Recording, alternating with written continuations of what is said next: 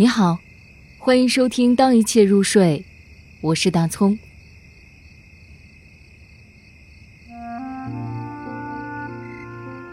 老房子，隐间，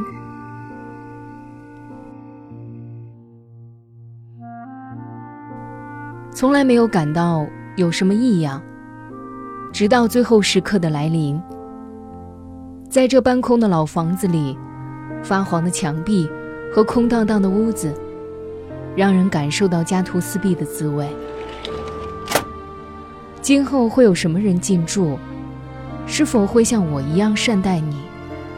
还会发生怎样的故事？这一切的一切，都不可预知。年幼的女儿窜出窜进，试图要把这里的一切，都存入她的眼睛。门将关死的刹那，他急得哇哇大哭，眼泪汪汪的他，似乎想把快乐的童年永远留住。